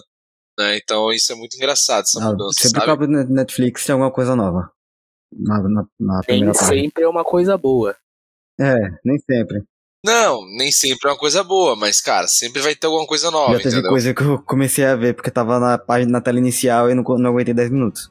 É, agora, eu realmente acho que, falando de futuro, ter bases antigas vai ser importante. E acho que Netflix precisa começar a se movimentar. Por exemplo, é, eu jogando na roda, né, tem a Paramount aí, por exemplo, tem a parte infantil, de Nickelodeon, enfim.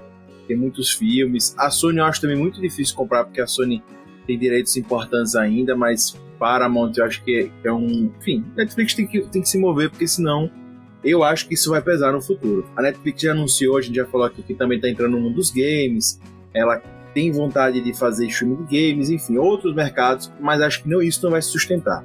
A gente também não vai estender esse assunto para esse lado. Mas eu acho que falando de filmes, séries e tal, Netflix precisa começar a olhar estúdios para comprar de filmes clássicos, né? Porque senão eu acho que no futuro ela vai ficar desguarnecida. E acho que também ela pode esperar também na, na derrocada de algum stream, né? Por exemplo, o Paramount Plus que eu falei e tal, não sei se se sustenta muito tempo. Tem muita gente apostando em um fim do Apple Plus, muita gente acha que talvez o Apple Plus não continue, e aí essas séries que têm feito sucesso, a Apple Plus tem feito muita série de sucesso, o público mais culto e tal tem gostado. É, então, se ela se se finalizar, pode pegar esses, essas séries, enfim. Então, é, vamos ver como é que vai ficar, mas eu acho que a Netflix vai se funcionar melhor nesse critério aí. Gente, vamos caminhar para os finalmente. Só queria falar agora de uma parte também que a gente já bateu muito ao longo desse tempo aqui do Puxadinho Cast e Beyblade News, que são preços. Quando a gente fala de crise nos streams, a gente já debateu aqui, a gente já falou vários as- temas de crise no mundo, papapá, papapá, berebará. Preço é muito importante. A gente já falou que isso é, é, vamos dizer assim, é um dos fatores das pessoas estarem pulando fora, e eu já reforcei, inclusive, sobre a pirataria e tá aí. Queria ouvir de você, PH.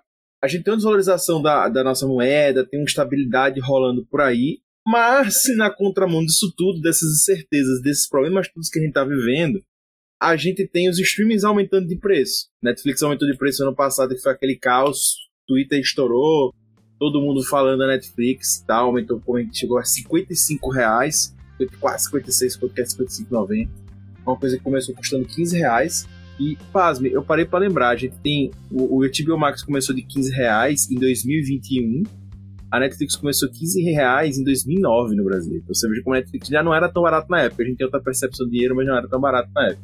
Enfim, mas agora os streams estão aumentando. A Amazon tá saindo de 9,90 para 14,90. O TBO aumentou, tá chegando a 19,90 também.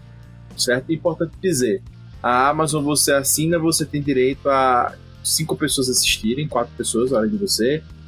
O HBO tem direito a a quantas telas, meu Deus? A HBO são quatro telas. Quatro telas, Até três simultâneas. mas pode criar mais perfil. São cinco, três simultâneos.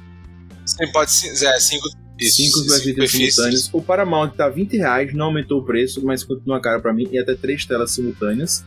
É, o Apple Plus continua barato, né? Tá 9,90 e pode até seis, eh, seis telas simultâneas, certo? O Disney Plus também permanece o mesmo preço, 27,90 é, ou, 200 ou é, 270 e 280 o ano, certo? Disney Plus também são quatro telas simultâneas. E o Star Plus é 30 e cacetada simultânea. É, ou 35 reais, 32,90 o Star Plus, certo? E 14,90 o Star Play. Então, essas são as noções que a gente tem hoje de 2022. Star Play não aumentou, Paramount não aumentou. Quem aumentou foi HBO e Amazon e Netflix em 2021, certo? Em 2022 quem aumenta é HBO e Amazon. Em 2021 quem aumentou foi Netflix, certo? Esses são os pa- panorama que a gente tem hoje. E aí, queria ouvir de vocês. Você, principalmente, pega agora, começa aí debatendo. Como é que a gente vê, no meio de tantos problemas, os preços aumentando, como é que a gente espera que o mercado reaja, os assinantes dos times reajam a esse aumento de preço? Cada vez mais a galera vai para o que vai continuar, principalmente, que eu acho que é o, o que primeiro vai acontecer, vai continuar no que mais valoriza e no que mais gosta, seja serviço de streaming, seja outro serviço. E aí, para você começar a assinar um, novo, assinar um novo stream, aí a batalha vai ser bem maior ainda. E caso aquele stream não tenha na sua preferência, como já foi o caso comigo da Netflix, você abandona e mantém o que é importante para você, de acordo com suas prioridades. No meu caso, YouTube. Com toda certeza. Não, então outra coisa, né, velho? É, por exemplo, cada caso é um caso. A HBO uma hora vai aumentar. É, pode ficar tranquilo, quem tá pagando barato anual, quem pagou anual barato pagou, agora vai ser difícil de pagar mais. Não vai, acho que eles já já vão aumentar o preço do plano deles. A Amazon, velho, pô, tá 10 reais desde que lançou, né?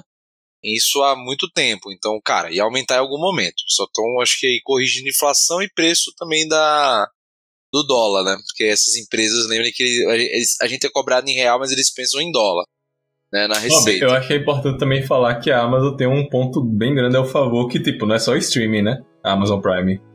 Não, é exato, e não é só streaming outras, e preço de 10 reais era fictício. Assim como esse preço de 15 reais pelo que eles oferecem é fictício. É, vai, vai aumentar pelo que eles oferecem, entendeu? Em algum momento breve pode aumentar e não é uma surpresa. Né? A Amazon fazia um preço bem, bem maluco. E, cara, é isso. Acho que. E o Netflix é o mais caro de todos, velho. Esse aqui é o foda, sabe? Como a gente tava conversando antes. Com o preço do Netflix, você. Você chega a assinar um, dois ou três serviços, sabe? Mais dois, três serviços. Então, cara, é, vai, vai chegar no ponto que você tem que pensar mesmo no que você vai pegar. E eu acho que acaba sendo que, com o aumento dos preços, cara, pode ser que no final das contas a, a pirataria volte a ser uma alternativa, né? A gente vai refazer ainda futuramente um, um episódio só pra gente comparar de todos os streams, até porque o outro já foi defasado, foi do ano passado. Recomendo você que tá nos ouvindo procurar esse episódio. A gente fez um episódio só comentando sobre os streams, qual mais valia a pena, a gente fez uma lista, a gente precisa refazer. Mas os preços aumentaram e é 5 reais aqui, 3 reais ali, 10 reais ali. Quando você vai ver, tá muito caro os teus streams. E no final do mês tá salgado. Então quando você vai ver. Tiver até algumas promoções que o Play fez na na pandemia que não tem mais, né? Agora já tá bem menos promoção, a HBO quando chegou fez aquela promoção. As promoções sumiram, os preços aumentaram e os assinantes estão E o Disney Plus por um real quando eu peguei. E o Disney Plus por um real o primeiro mês. Pois é, hoje não existe mais isso. Eu só até queria enfatizar, pra gente encerrar essa parte dos preços, que lá atrás falando sobre o Disney Plus, eu até queria fazer esse comentário. Foi o Puxa também falando na, na parte passada eu acho que o Disney Plus, ele tá na contramão de tudo, certo? Assim, eu sempre falo disso.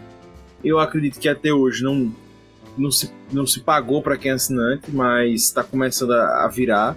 Mas é o seguinte, o Disney Plus ele chegou com um preço que eu considerei caro na época, R$27,90, pro conteúdo que ele tinha. No início não, no início foi impressionante, a gente se assustou, a Disney Plus tá incrível, mas, mas depois a gente viu que o conteúdo estava escasso, eu bati muito isso aqui em podcast eles agora estão aumentando o catálogo deles. Fechou, ok, interessante. Só que aí vem um ponto que eu gostaria até de, de ressaltar. O Disney Plus ele provavelmente não vai aumentar o preço, ele está ali entre intermediário ainda entre HBO e Netflix. E o que acontece? Ambos aumentaram o preço e o HBO está, o, a Disney Plus está mantendo o preço, está aumentando o catálogo, né? E está se mantendo ali. Então talvez a estratégia deles tenha sido interessante, que eles mantiveram, botaram um preço, talvez não tenha impulsionado eles tanto no mercado, mas que manteve eles ali como uma, uma plataforma intermediária, enfim, que muitas pessoas assinaram pelo hype, a gente está se mantendo.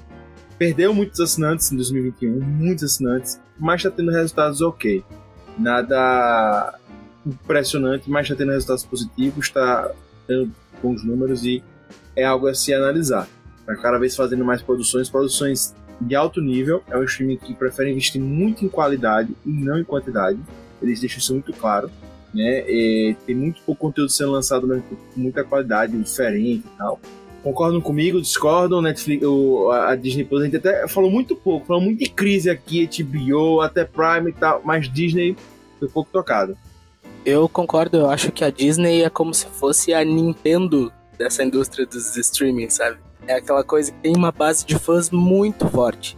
Então, então até tipo esse preço pode ter assustado no início, mas a base de fãs, como era muito forte, ela deu aquele boom inicial para o serviço se manter como tá até hoje, sabe? E, e, a Disney é isso, ela produz pouco e faz bastante e todo mundo assiste porque tem uma base de fãs enorme. Todo, a base de fãs é muito louca, sabe? É Nintendo mesmo.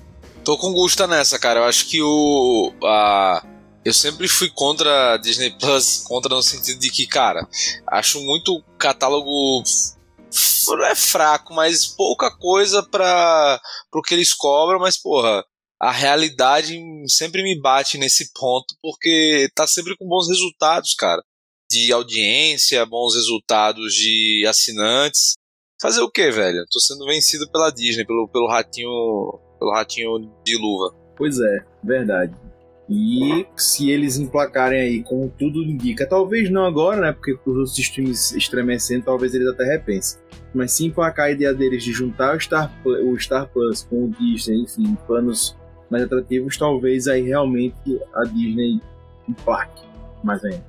Eu só queria falar de um player que a gente quase não citou, mas eu vou reforçar. Eu não sei, Augusto repete muito sobre esse player, mas tem que falar que é o Paramount Plus. Eu acho que o Paramount ainda tá na contramão. Assim, começou a lançar conteúdos melhores, teve o, Halo, que fez sucesso agora. Tem, não como se esperava, óbvio, mas deu uma mexida. Tem uma galera que tá esperando a segunda temporada já. Enfim, eu ainda não assisti, mas tá bem legal a série mas eu acho ainda o preço salgado. Já era salgado, tá salgado porque é R$19,90 para três telas simultâneas. Eu acho que ainda esse aí tá perdido ainda no rolê, junto com o Star, o Star, é, Stars Play. O Stars Play também tá perdido no rolê, R$14,90 e é um catálogo muito, muito, muito limitado. Né? Então eu acho que são, são, são streamings que ainda não se encaixaram. Que, por exemplo, o Stars Play, pra você ter ideia, é da Lionsgate né? Tem, tem, trazido muito conteúdo do Hulu, mas a Globo tem pego alguns agora, é, a Star Plus vai trazer outros, enfim. Então, o Star vai trazer outros, então o Star vai ficar sobrando. Tá aí, aí. Paramount e Lionsgate aí. Estão abertos aí, viu? Netflix. Fiquem ligados para os próximos capítulos. É, Netflix e Disney também. Acho que a Disney precisa ter uma base de filmes antigos para adultos maior. Mas é isso, gente. Foi tudo isso a gente tem para falar para vocês. Tem, tem muita coisa sobre streams que estão rolando. Muita coisa que a gente tá para ver. Esse relatório Netflix aí mexeu com o mercado. E nos próximos meses, com certeza, a gente vai poder ver como as empresas, os investidores vão reagir a isso, certo? Porque realmente estava uma, uma fartura muito grande, os filmes era o futuro e do nada deu uma brecada. Também teve a história que o Oscar agora já anunciou que vai, vai ter que voltar a ter sessão em cinema, enfim. Cena para os próximos capítulos e nós estamos falando de um mercado muito lucrativo, que é o mercado do cinema, o mercado da produção de conteúdo audiovisual, é um mercado que gera muito dinheiro. Quando o cara lança um filme no, no cinema, é muito, quando ele dá certo, é muito dinheiro, rápido e fácil.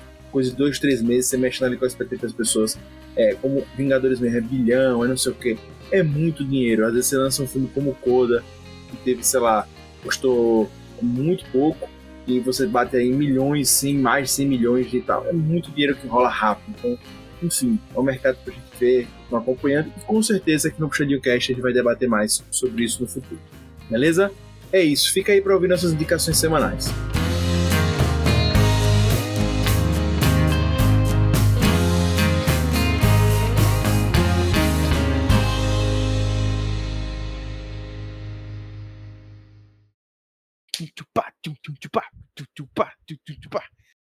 Recomendações.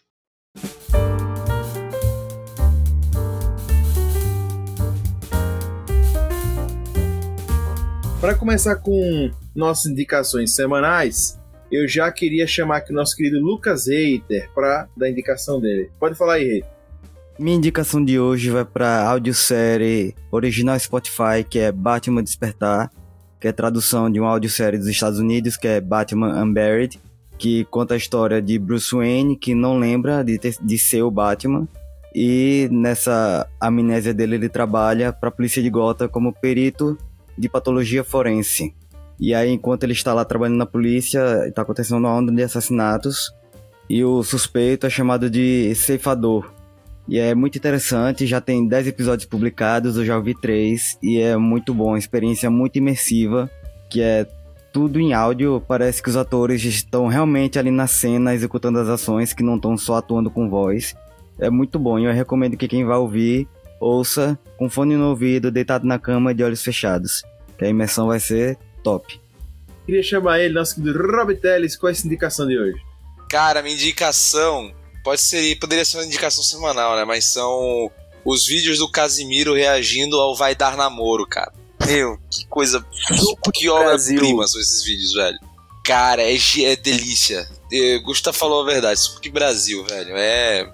É foda. Eu só quero dizer isso. Só, é, pra, é pra se estardalhar de rir, velho. É ótimo, excelente. Fica aí a dica pra quem, cara, se tá de mau humor, velho. Pô, só dá play. Assina o YouTube, né? Porque você não pega propaganda. E só vai, velho. Já tem uns, acho que uns 5 episódios. 5 cinco semanas já que ele tem feito essa cobertura. Então fica a dica aí, é excelente. Boa, muito boa, muito boa, muito boa. Querido Gusta, qual é a indicação de hoje? Já que a gente falou bastante Netflix, né? Vou indicar aqui uma série lá dos primórdios da Netflix, que hoje em dia muita gente fala, quer dizer, ninguém fala basicamente dela, mas é Sense8. Sense8 teve duas temporadas maravilhosas e foi cancelada porque tinha um custo de produção muito alto é uma série da, das mesmas criadoras de Matrix. É uma série muito louca, muito louca, mas é, vale muito a pena assistir. É bem, bem emocionante, assim, é uma história muito boa. Boa, boa, boa. PH, qual é a sua indicação de hoje? Minha indicação não podia ser diferente, tinha que ser algo voltado para games. E uma indicação que eu não esperava dar por agora, que eu tava com bastante saudade da saga Assassin's Creed, só que eu não tava com muito saco para jogar a maioria dos jogos. E um jogo que saiu extremamente bugado, mas já foi consertado e me prendeu, ironicamente, está sendo Assassin's Creed Unity. Já tô na metade pro final do jogo e tô gostando muito, espero que isso se mantenha até o final. Mas desde já, deixa minha indicação, se você gostou da saga, gostou dos primeiros jogos e acabou abandonando, como foi meu caso ali pro terceiro, do terceiro para frente, Assassin's Creed Unity, bem fielzinho aos primeiros, ao segundo, na verdade, porque o primeiro não é lá um jogo que você recomenda para muita gente. Mas fica aí, espero que o Syndicate também se prove tão eficiente quanto em relação a isso. Boa, boa, boa. E a minha indicação semanal é, eu vou fazer muito diferente. É uma indicação que só tem um episódio até agora no Globoplay, mas que eu quero muito recomendar porque eu achei muito interessante a produção, que é Família, Família Paraíso que é muito diferente dos conteúdos que geralmente tem saído, que é justamente um programa de comédia, tá no Globoplay, mas uh, tá no Multishow também, vai ser lançado no Multishow. É um programa de comédia voltado para tipo um, uma casa, é tipo um asilo, mas não é um asilo, é tipo um, uma casa para sei como é que chama, casa de repouso. Pronto, uma casa de repouso onde idosos vão para lá, enfim, idosos que têm é, tiveram funções sociais, enfim, atores e tal, vão para lá e vão encerrar suas vidas nessa casa de repouso. E é muito legal, porque eles pegaram atores realmente idosos da, da que fizeram sucesso da Globo, que enfim, estão no nosso, no nossa, nosso, nossa memória, bem fresco ainda, e começam a aparecer, comandaram por Leandro Hassum, inclusive. E parece que vai ser muito legal. Obviamente deve ter 200 temporadas no futuro, mas eu não sei se eu vou conseguir acompanhar todas, mas essa primeira eu gostei do primeiro episódio parece que vai entregar um humor bem legal, um humor brasileiro, aquele humorzão, mas eu achei muito massa pegar esses atores é, idosos, colocar de volta para atuar no, outro cenário, enfim, que às vezes a galera fica mais à margem das produções e quando entra para fazer papel de vovô, de vovó, né, coisa mais assim, ou enfim, um vilão genérico, uma coisa assim, dessa vez eles estão atuando realmente como idosos e trazendo essas questões é, relacionadas ao idoso sociedade de uma forma cômica. Então, assim, é muito legal. O elenco tá, tá bem recheado, como disse, tem Leandro Hassum, tem Viviane Araújo, e, enfim, programa bem recheado da Globo para quem gosta. Eu quis trazer. Eu não, não acompanho tanto programa de comédia, né, nem séries americanas e tal, mas esse eu achei legal. Tem Paulinho Serra também, Ailton Graça, Fafi Siqueira, enfim. Um elenco bem recheado, bem gordo e vale a pena dar, dar uma assistida, até para apoiar esse tipo de, de, conteúdo também apega atores idosos e tal, e não fazendo só aquele papel de sempre, mas fazendo um papel diferente na crítica e tal. É isso. É tudo isso. Estou muito feliz de estar com você que nos ouve. Galera, queria agradecer para fechar nosso podcast a você que nos ouve, agradecer a todo mundo que está aqui. Lembrando que semana que vem a gente tem episódio novo aqui no Puxadinho Cast. E queria até pedir para Rob reforçar. Rob, o que, é que tem de novo no Puxadinho Cast? O que é que temos de, de novo essa semana? Estamos no YouTube.